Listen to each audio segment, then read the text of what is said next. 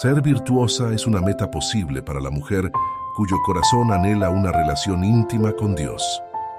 Ser virtuosa es el resultado de pasar tiempo a solas con Él. Bienvenida.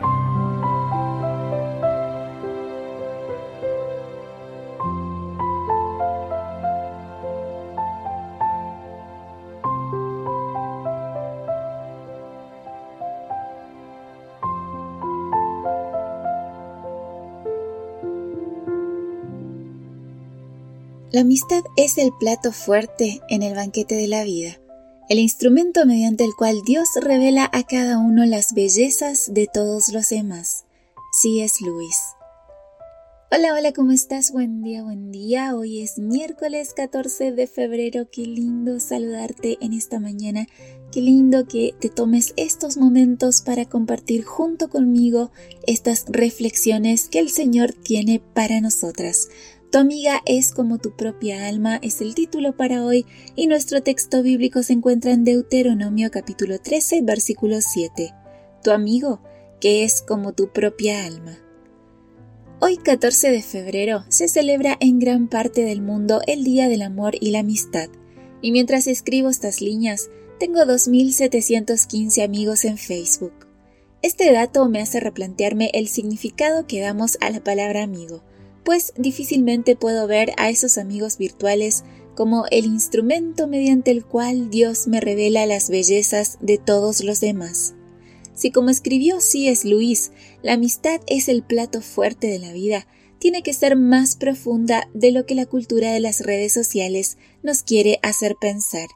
Por eso, a la luz de la Biblia, ¿qué es la amistad? Te propongo reflexionar en los próximos días en esta experiencia humana única y maravillosa. El primer dato resulta chocante. En el hebreo del Antiguo Testamento no existe una palabra para designar al amigo. Se usa la palabra rea, que se refiere al cercano, al compañero. Los traductores al español, según el contexto, tradujeron rea como amigo porque, al fin y al cabo, la cercanía y el compañerismo son dos características indispensables de la amistad. Analicémoslas. Cercanía.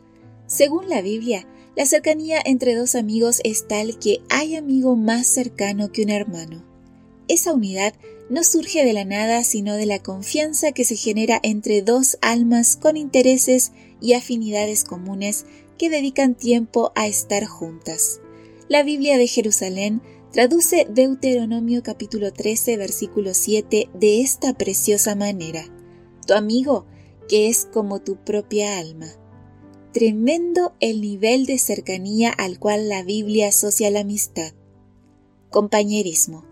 Según el diccionario de la lengua española, compañera es la persona que se acompaña con otra para algún fin que tiene o corre una misma suerte con otra. En el caso del compañerismo cristiano, Qué privilegio es poder caminar por la vida con esa amiga que comparte el fin último de tu existencia, la salvación. Como leemos en Amós capítulo 3 versículo 3, si dos caminan juntos es porque están de acuerdo. El acuerdo entre dos amigas cristianas es dar testimonio de Cristo.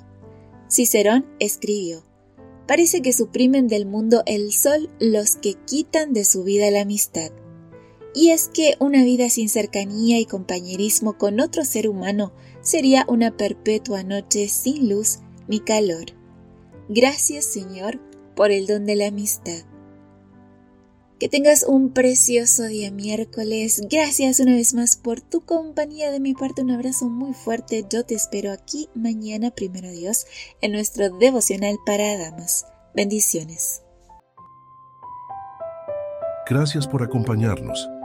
Te recordamos que nos encontramos en redes sociales.